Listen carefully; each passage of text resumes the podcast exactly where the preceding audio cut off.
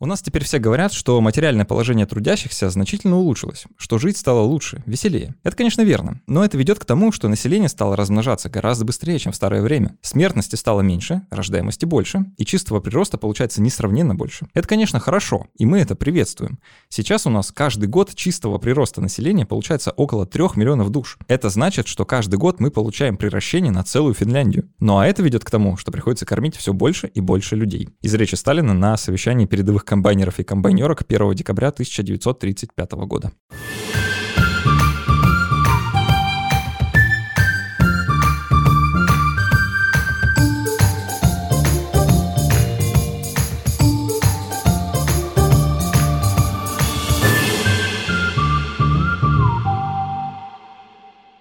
Привет, это Критмыш, подкаст для тех, кто мыслит критически. Меня зовут Александр, со мной Ирина. Привет. И это второй эпизод нашего спецпроекта, посвященный переписи населения. Да, друзья, наверняка вы знаете, что всероссийская перепись населения пройдет у нас в 2021 году. Она должна была пройти в 2020, но, соответственно, коррективы были внесены. Как и многое другое, да, пришлось сложить. Да, поэтому участвуйте в этом году э, в переписи населения.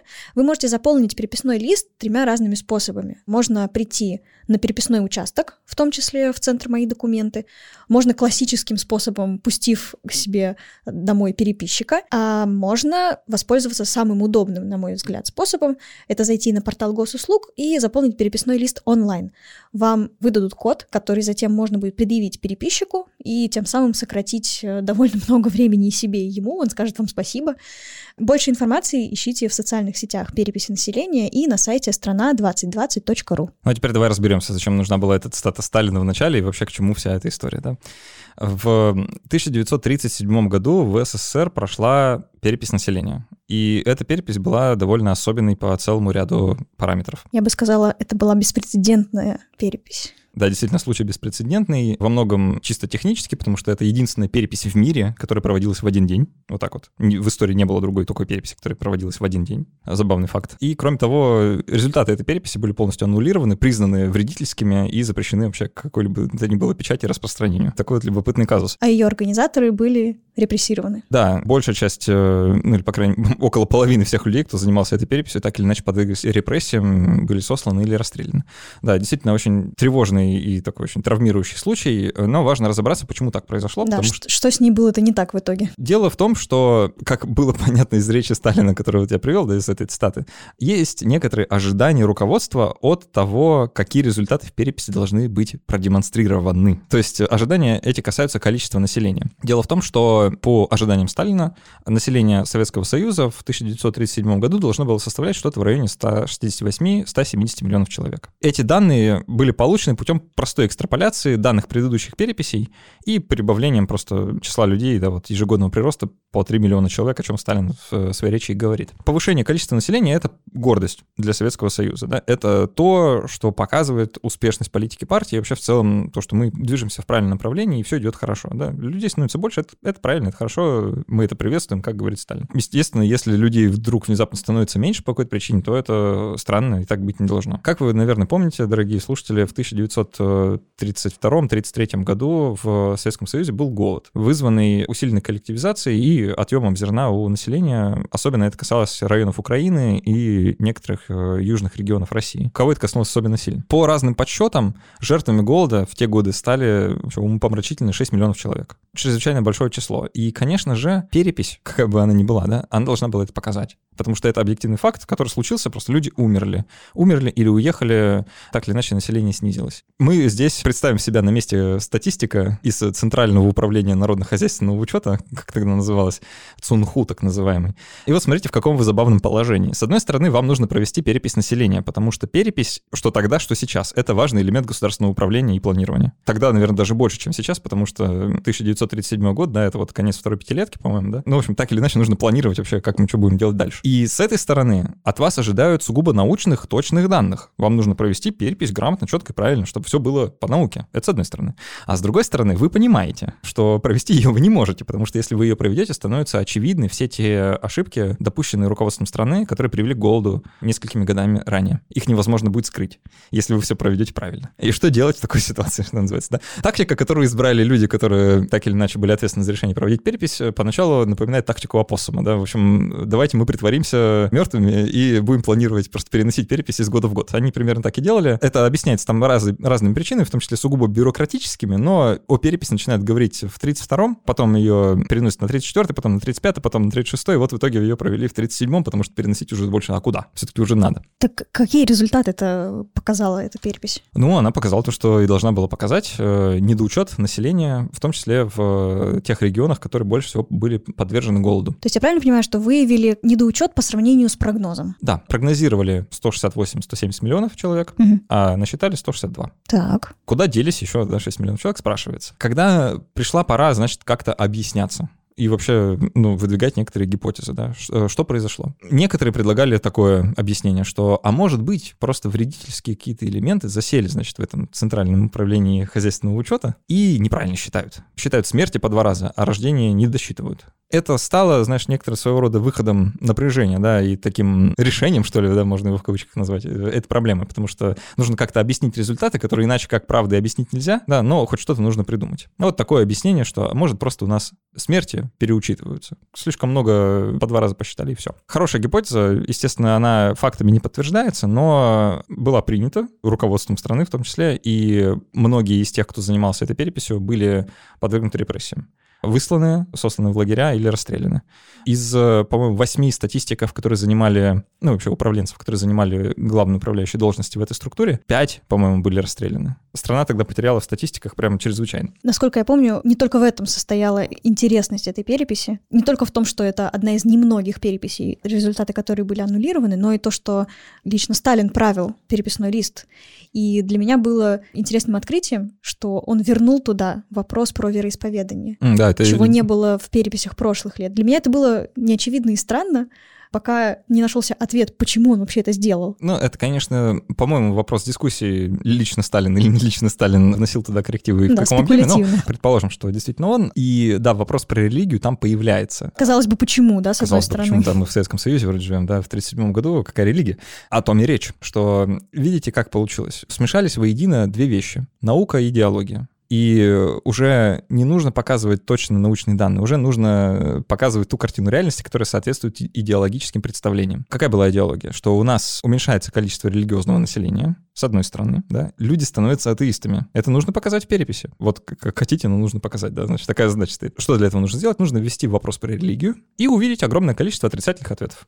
Да, не принадлежу никакой религии. Ввели, промашка вышла, люди действительно сообщали, что они религиозны. После этого, да-да-да, э, Серьезно? Серьезно? Конечно, да. Круто. Эм, люди сообщали довольно массово, что они все еще сохраняют религию и приверженцы какой-то конфессии. Это, конечно, провал, и такого допускать больше было нельзя, поэтому этот вопрос из переписи исчез навсегда после этой переписи. Кое-что еще показывает общее направление мысли. Общее упрощение вопросов, которые там в этой переписи задавались. То есть, например, вопрос про грамотность. В предыдущих переписях он, там даже несколько вопросов бывало. Умеет ли читать или писать? Сколько классов образования? Гимназия или университет? Вот это все. Было упразднено, и в 1937 году единственный вопрос — грамотен ли? И, конечно, в такой формулировке больше людей были грамотны, чем нет. И это позволяло, ну, как-то обосновывать, что, а вот у нас, значит, э, ликбез, безграмотных больше нет. То есть даже если он просто умел... Ну, например, да-да, его могли записать как грамотного. И даже с учетом этого упрощения, конечно, все равно грамотность не была тотальной. Она была высокой, сильно высокой, то есть там 80-90%, да, может, было грамотных вот в такой формулировке, но это все равно не 100. Так или иначе, из этих примеров видно, что идеология была поставлена на первое место, и важно было, чтобы реальность отошла в сторонку, значит, и не мешала, не мешала данным, собираемым статистиками, соответствовать э, тем представлениям, которые есть у руководства. И это парадоксально, несколько шизофренично, что ли. И э, слава богу, что ситуация изменилась, что больше такого от статистиков никто не ждет, и в современной переписи нет правильных ответов. Да, поэтому сегодня мы как раз э, и обсудим данные переписи, то, как они собираются, и, наверное, в большей степени для чего и кем они используются. Поговорим также о безопасности данных, о том, как они сохраняются, децентрализуются и так далее, потому что для многих людей это довольно болезненный вопрос, и вопрос недоверия к переписи. Людям кажется, будто их данные могут куда-то утечь и быть даже кем-то использованы. В общем, в этом выпуске мы поговорим об отношениях государства со статистикой, статистическими данными, полученными в том числе в ходе переписи, и попытаемся ответить на вопрос о том, насколько это безопасно, насколько можно доверить эти данные государству, и может ли оно их использовать как-то, знаю, во зло, или что-то нехорошее с ними сделать. Один из самых распространенных мифов о переписи, который в интернете крайне популярен и гуляет из э, статьи в статью, касается того, что а зачем вообще что-то сообщать в переписи, если и так все про меня известно? Да, государство и так все про нас знает. И вот у нас в паспорте там все написано, да, и все ведомства ведут там эту статистику уже с незапамятных времен, кругом все зарегистрировано, переписано и так далее. Зачем вообще? Я этот вопрос задал Алексею Куприянову, нашему первому сегодняшнему гостю. Он, э, как он сам себя называет, независимый эксперт, э, он кандидат биологических наук, занимается историей науки и социологией науки. Но при этом весьма сильно подкован в статистике и анализе данных. Ну, в том числе преподает ее и занимается таким социальным активизмом на тему исследования современных статистических данных. Давайте послушаем. Последние наверное, больше 20 уже лет. Я, конечно же, не практикующий биолог, а э, скорее историк науки и образования. Как историк я маргинально касался э, исторических переписей населения, вот, хотя как таковые они меня не очень интересовали. Вплотную я с ними познакомился благодаря своим странным хобби, вот, а эти странные хобби касаются современности.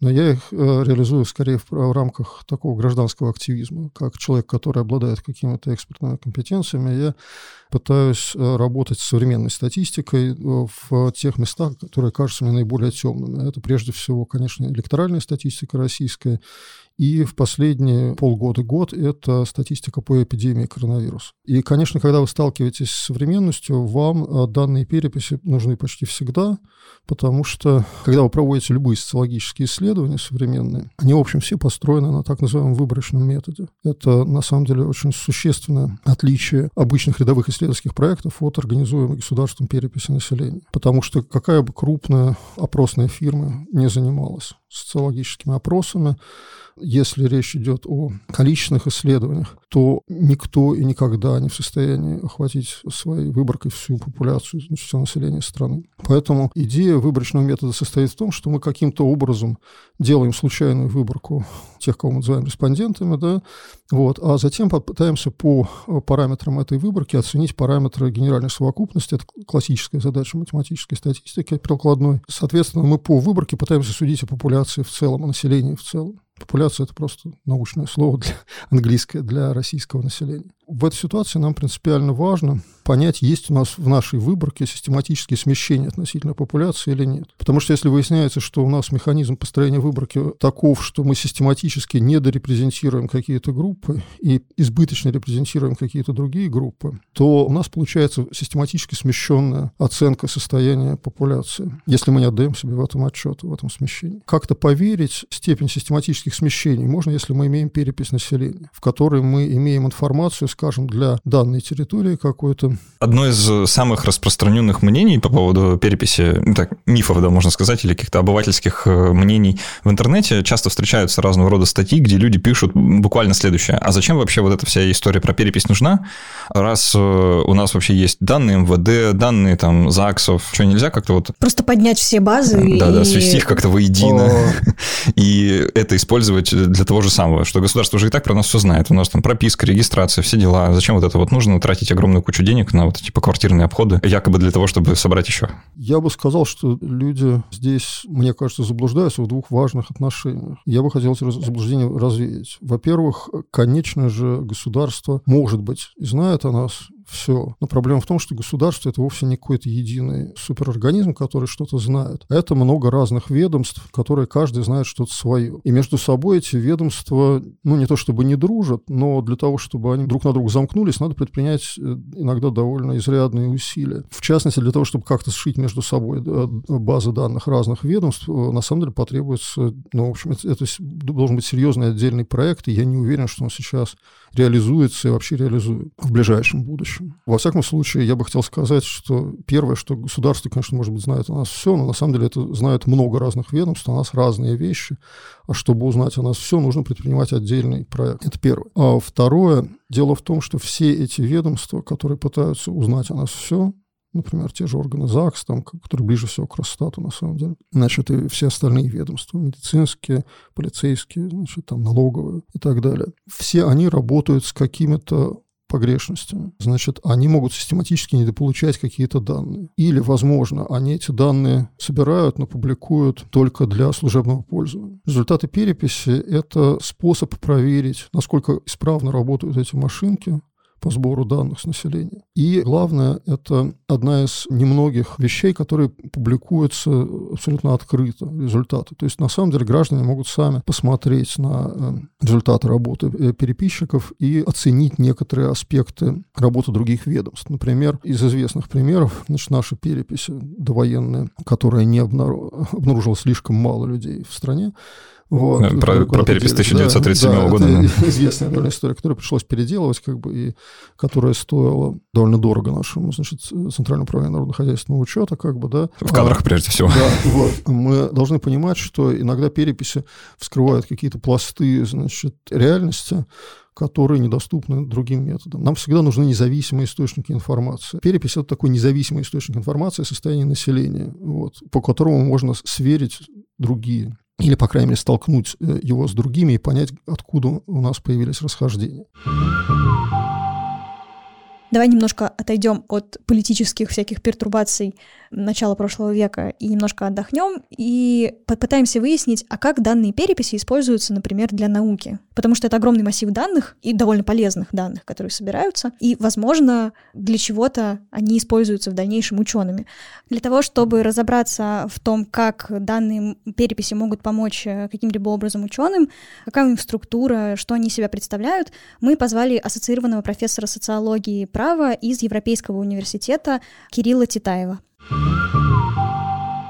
Дело в том, что очень важно понимать, в чем смысл переписи для условно не демографов, да, для там социологов и так далее. Это информация, которая в основном используется как справочная, контрольная, не как там информация сама по себе. Это очень важная часть инфраструктуры исследований, но это довольно редко, собственно, объект исследования. Да? То есть, собственно, очень редко мы работаем непосредственно с переписными данными, чтобы на их основании что-нибудь такое сказать. Шансов, что когда Росстат выложит, а я надеюсь, что они выложат микроданные переписи, шансов, что я напишу про это научную статью, ну, практически нет.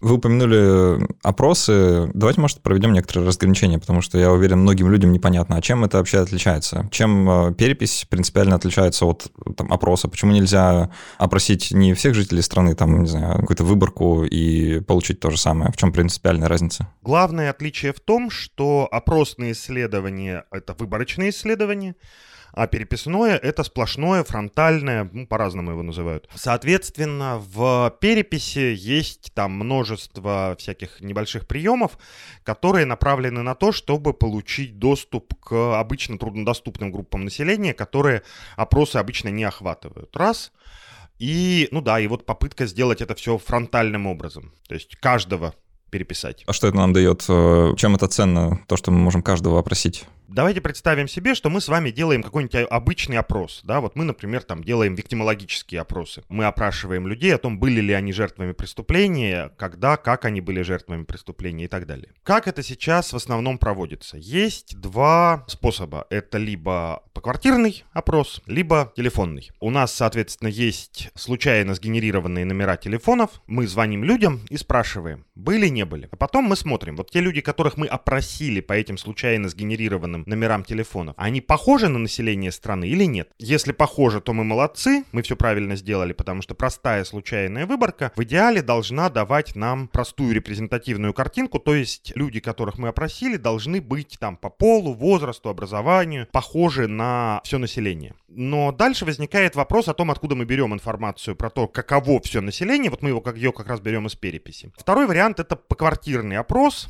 да, когда у нас ходят люди ножками по улицам, звонят в там, двери и домофоны и пытаются убедить кого-нибудь что-нибудь рассказать. Принципиальное отличие переписи состоит в том, что это не какой-то сложный маршрут, по которому люди ищут, или не случайно сгенерированные там 1600 или как у нас было в виктимизационном опросе 16 тысяч номеров телефонов, а люди ножками обходят все жилые помещения и нежилые, в которых люди могут де-факто жить. Вот, наверное, все отличие. Плюс у переписчика, конечно, есть, благодаря государственному статусу, некоторая дополнительная легитимность. Им чаще открывают двери, им чаще отвечают и так далее. Если выражаться статистическим языком, правильно ли я понимаю, что перепись — это составление представления о генеральной совокупности? Совершенно верно. Угу. И это ценно именно для верификации данных, которые потом получаются при опросах. Да, которые получаются при любых выборочных обследованиях. Кирилл, а вот были уже упомянуты микроданные. Чем микроданные отличаются от финальной версии? Это какой-то, не знаю, короткая версия пред э,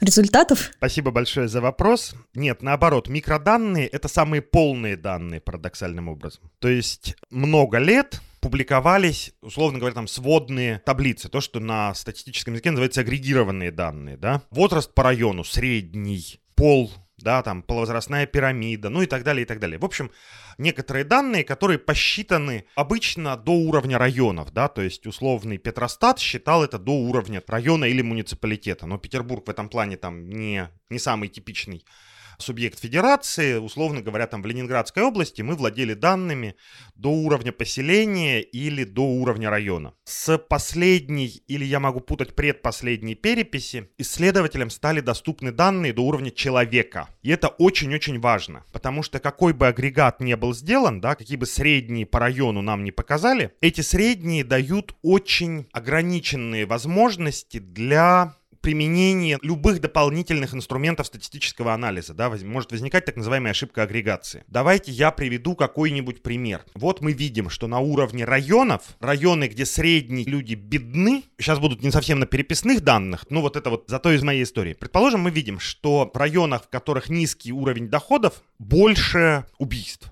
Какая у нас возникает естественная гипотеза? Что убийства связаны с низким уровнем доходов? Или наоборот? Да, что бедные люди чаще убивают. Ну, это одна из возможных версий, да. Да, но может оказаться так, что там, где население в среднем бедное, богатые люди меньше боятся убивать бедных да, своих соседей, условно говоря. Ага. И пока мы не получим данные на уровне конкретных людей, мы не сможем понять, какая из версий правильная. Все, что нам остается, это здравый смысл. Давайте сейчас как раз немножечко про это, про именно статистику процесса. Вот мне лично интересно, вот как, какая вещь. Мы все знаем, да, что в графе там национальность ты можешь написать все, что угодно и сказать переписчику все, что угодно. И вообще, в принципе, перепись, она строится вот на этом, да, на концепции самоопределения. То есть ты сам можешь э, сказать переписчику, что ты там пацак, четланин, сибиряк, кто угодно, и возникают некие искажения данных. Вот мне интересно, насколько сильно такие искажения, или вот как, например, человек не сообщает свой возраст, да, насколько они влияют на конечный результат, насколько сильны искажения в микроданных, получающихся на основе таких данных, насколько собираются грязные данные, условно говоря. Поскольку, вы совершенно правильно заметили, речь идет о самоопределении, эти данные не совсем правильно называть грязными, потому что грязными они становятся, если переписчик записал не то, что ему сказали, если он чего-то не записал. А так мы имеем картинку вот этого самого самоопределения. Например, есть такая, опять же, байка, которую регулярно рассказывают, я не видел ее подтверждения в данных, но никогда не проверял, про то, что женщин пенсионного возраста по данным пенсионного фонда и по данным переписи, это число всегда расходится, да, то есть пенсионный фонд платит чуть больше пенсий, чем люди заявляют о том, что они в пенсионном возрасте. И с чем это может быть связано? С тем, что... Э... Женщины склонны занижать свой возраст, видимо. Такая гипотеза возникает. Да, да, да, что в некоторых случаях хочется предстать более молодым или более молодой в диалоге с конкретным человеком. Но, еще раз, это не есть грязные данные. Это фундаментальная особенность метода, с которой мы ничего не можем сделать. В общем и целом, смотрите, что очень важно понимать. Перепись не создает идеально точной сферической картинки в вакуумной колбе. Все равно у нас есть те, кого не опросят по определению. Это будет верхние полпроцента, несмотря на то, что есть отдельные мероприятия, направленные, например, на то, чтобы переписать бездомных и так далее, и так далее, все равно у нас выпадает верх и низ, например да, и у нас всегда там на процент, в смысле там в пределах процента эта картинка искаженная. И, соответственно, с этой точки зрения попытка учесть все статистически редкие вещи в переписных документах, она, в общем, не очень осмыслена. Что касается национальности, на первый взгляд это так. Но важно понимать, что, например, в России национальная принадлежность по-прежнему является некоторой правоустанавливающей вещью не для каждого из нас. То есть, условно говоря,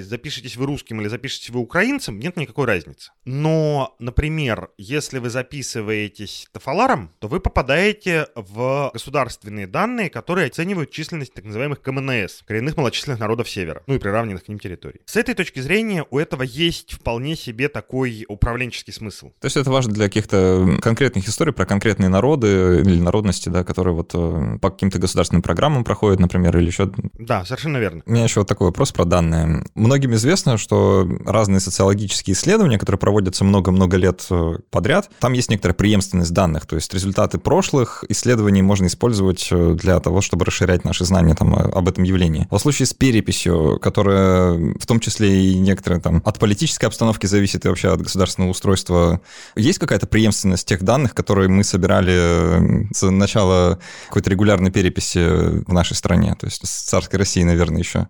Эти данные как-то полезны сегодня, или они в целом уже по формату не подходят? Ну да, и больше предмет как бы исторического изыскания, нежели именно социологического. Когда мы говорим о преемственности, есть фундаментальная вещь, которая называется панельные исследования. Это когда мы много раз приходим к одному человеку, и в данных мы можем этого человека идентифицировать и сказать, вот смотрите, 10 лет назад он утверждал, что зарабатывает столько, а сейчас он утверждал, что зарабатывает столько. И мы будем знать, что это один и тот же человек.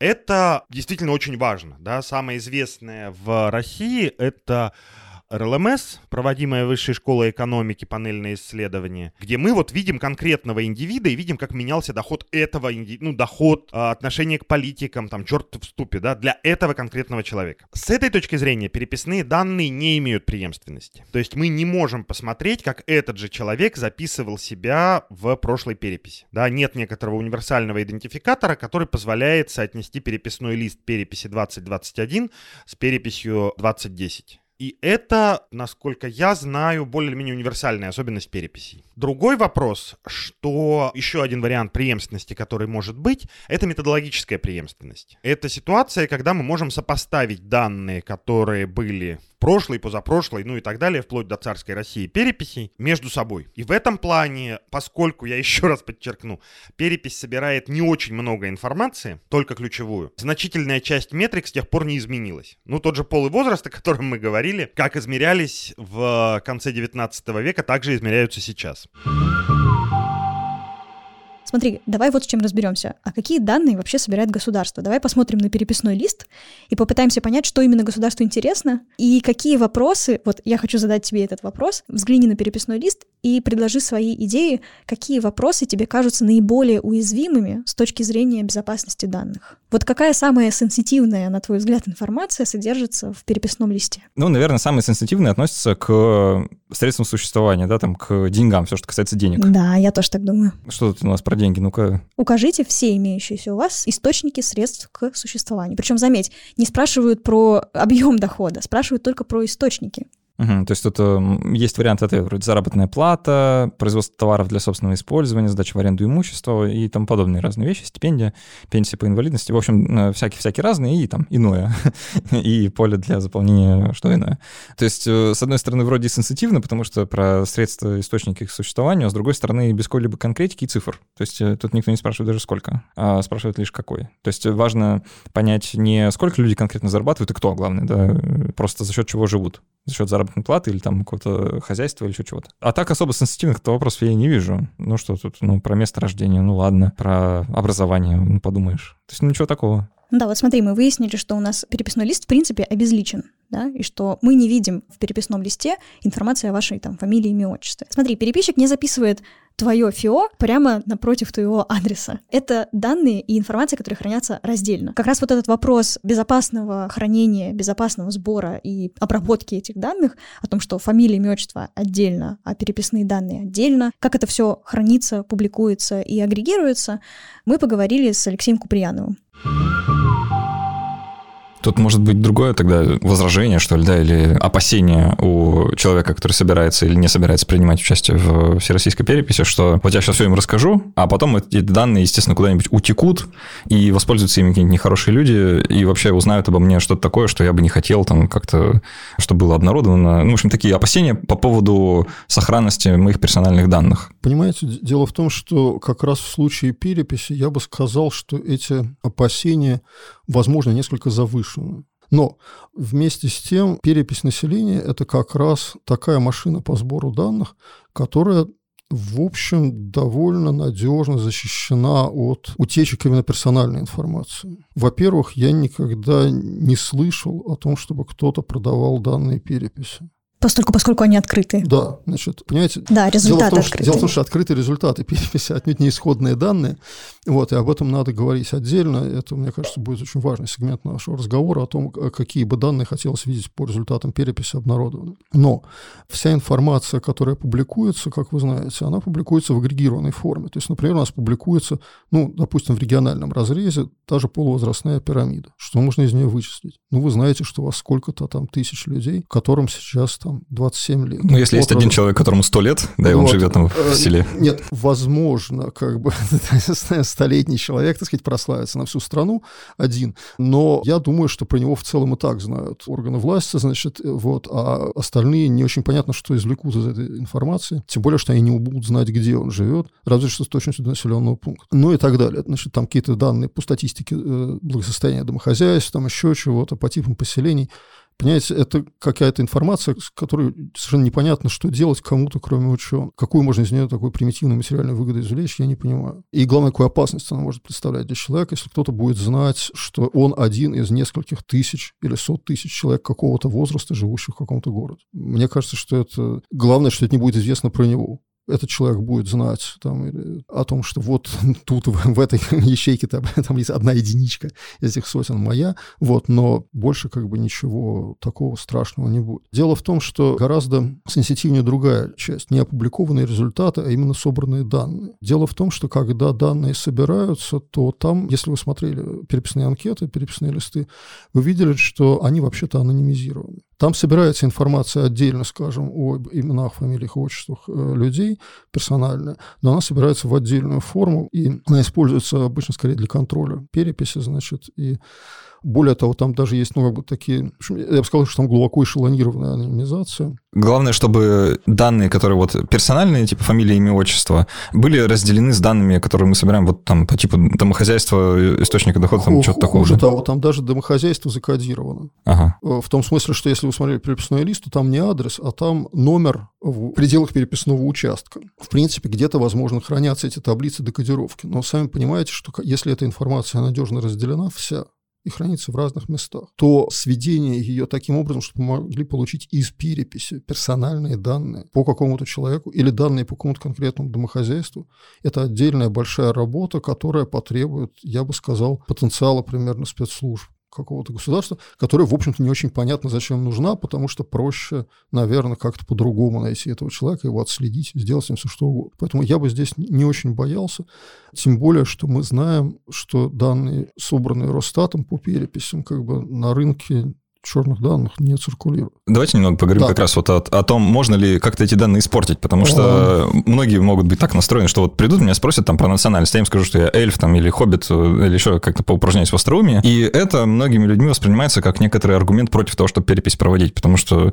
ну, вот сейчас у нас тут наговорят разного, а мы потом будем серьезные, что ли, выводы из этого делать, и как будто бы все мероприятие тут же обесценивается из-за того, что такие люди есть. Вопрос э, с национальностью – это отдельная головная боль довольно сложная. Значит, и связана она с э, причудливой историей национальной политики в СССР и Российской Федерации. Я подозреваю, что СССР вы, скорее всего, не застали. Вот, хотя, чуть-чуть. Хотя, может быть, ну или застали настолько чуть-чуть, что... Я, знаете, э, это забавно. Э, извините, что это в сторону, да. просто так забавно вышло. Я когда получал загранпаспорт, с первого раза не получилось его получить, потому что я указал страну рождения Российской Федерации. Мне прислали уточнение, что уточните, пожалуйста, потому что, судя по всему, не Российская Федерация, да, родился я в 91 году. Да, в ноябре. В ноябре, да, ровно, ровно вот э, за месяц до. Да, это мне очень знакомо, потому что сам я во всех документах обязательно указываю, что я родился в СССР и в Ленинграде, несмотря на то, что я живу в Петербурге. Теперь, и это с точки зрения, ну, такой формальной паспортизации, это верная, значит, э, ситуация. Что касается национальности, во-первых, здесь существует некоторая печальная путаница в русском языке, потому что у нас под национальностью понимают то, что в международной практике понимается как этничность, называется этничность. Вот, то есть сам этническая самоидентификация. Потому что национальность обычно в большинстве иностранных языков это вопрос гражданства. То есть по национальности я я принадлежу к нации, к народу, как бы Российской Федерации, потому что я здесь живу, плачу налоги, голосую. Вот, поэтому в плане гражданской нации я принадлежу к Российской Федерации. Дальше стоит вопрос моей этнической самоидентификации.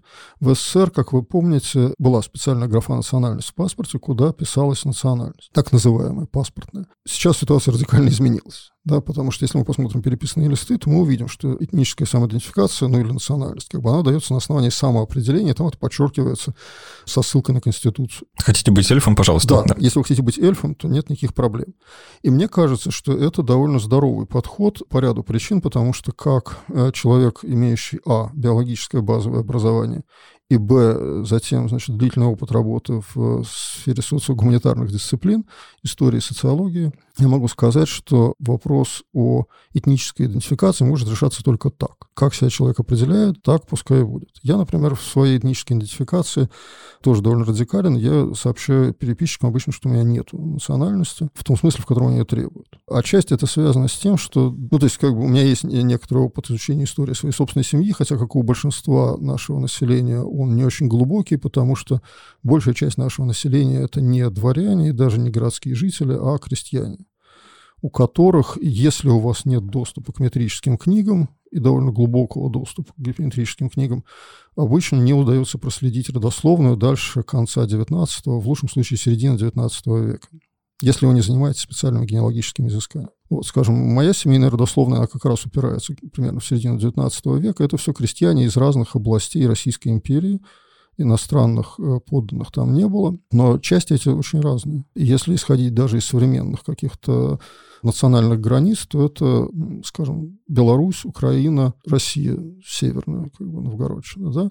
Все эти люди так или иначе за счет, в результате довольно больших перемещений, миграции населения оказались в Петербурге или в окрестностях Ленинграда, вот, вступали в браки, и в результате мне очень трудно понять, с кем мне себя этнически идентифицировать, потому что, ну, как бы... Смысл теряется, да, абсолютно, Тут абсолютно теряется смысл как бы этнической идентификации, потому что, ну, я какой-то такой усредненный петербургский, ленинградский горожанин. Ну, у меня похоже то же самое, э, тоже вот со, со стороны отца я вроде э, с Украины, а со стороны матери вроде из э, Башкирии, и вообще непонятно. Ну, да, как... да, конечно, поэтому, понимаете, для современных городских жителей, которые давно живут в современном обществе, которое не разделено этноконфессиональными границами всерьез, там, да, или сословными границами, это, конечно, вопрос глубоко второстепенной этнической самоидентификации. Соответственно, сейчас нам просто придется принять те идентификации, которые есть. И я бы не, не сказал, что эти данные какие-то плохие или испорченные.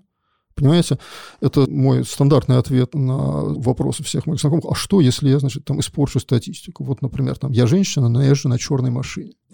Это вам испортит статистику или нет? Я говорю, статистику невозможно испортить, в нее можно только попасть. Если вы ездите на черной машине, значит, вы ездите на черной машине. С этим придется смириться, потому что это у некоторых моих коллег, э, значит, таких социологов очень наивно-теоретически мыслящих, э, я не хочу сказать, что не все такие бывают, но некоторые, они говорят, ну, не может водитель трамвая читать, значит, там, не знаю, что там, Пруста, например, не может, потому что вроде бы, типа, по габитусу ему не положено. Я говорю, нет, ну, он просто читает, как бы, смиритесь с этим, как бы, ну, вот у вас один из водителей трамвая читает Пруста тоже. Почему нет? Может, даже на французском. То есть, если кто-то говорит, что он эльф, да. ну, ладно, значит, таково его самоопределение, пусть очень остроумное, да, и, возможно, да. он, он это не всерьез вообще, да, там как-то в шутку, но, тем не менее, это нам Конечно. дает какое-то понимание того, что это за человек. И... Нет, нам не дает понимание того, что это за человек, потому что, среди прочего, в переписи мы вообще не видим отдельных людей, вот, но нам это дает понимание вот какого вопроса. Насколько гибким стало в нашем мире понимание этнической самоидентификации и с кем скорее готовы идентифицироваться люди в нашей стране. Понятно, что эльфов у нас будет довольно мало. Вот. Но вопрос, скажем, о том, сколько людей у нас не выбирает традиционные навязанные этничности, как бы, какова вообще динамика этого поля, да, потому что мы понимаем, что малые народы постепенно исчезают, к сожалению. Вот. Вымирают носители языков малых. И это довольно печальный процесс с точки зрения, ну, как бы лингвистов и вообще всех. Мне, например, грустно, что у нас сейчас э, в, э, на северо-западе, в общем, при том, что у нас даже остались потомки, скажем, этнических финнов, как бы, в общем,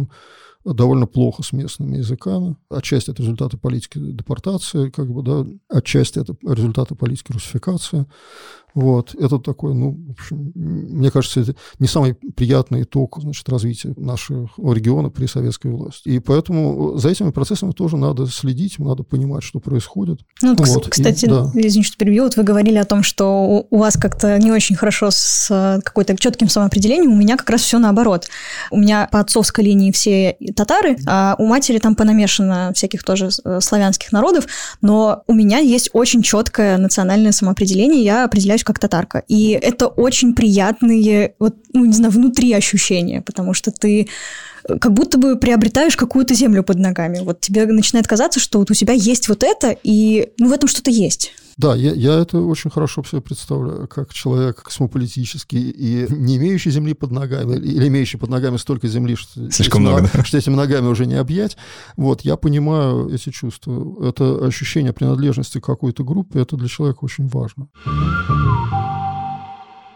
Из всего того, что ты услышал вот сегодня, да, и прочитал, ты можешь сделать какой-то вывод для себя, как для участника переписи? Ты как считаешь, вот что все это значит для нас, как для граждан? Ну, у меня, знаешь, ощущение такое, что штука чрезвычайно важная, и, конечно, важная для государства, но и важная для гражданского общества, что ли. То есть э, нам, как обществу, важно понять, а что с нами происходит. И чем точнее мы соберем эти данные, тем больше выводов мы сможем сделать, и, значит, тем лучше будет в будущем. То есть э, я, знаешь, почувствовал некоторую такую ответственность, что ли, за там, предоставление действительно достоверных данных о себе.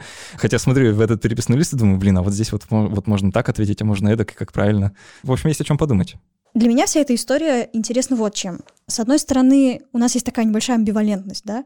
Мы, с одной стороны, можем говорить о себе все, что захотим. У нас постулируется как это как самоопределение. Мы можем, опять же, вот как мы это уже много раз э, затрагивали, написать в графе национальность все, что мы хотим. Хоть эльфом, хоть котиком. Да. Но при этом я понимаю, что я бы так делать, наверное, не стала. Не только из-за каких-то приколюх и так далее, а просто потому, что у меня проснулась вот такое вот, ну, действительно, тоже сознательность какая-то своего рода.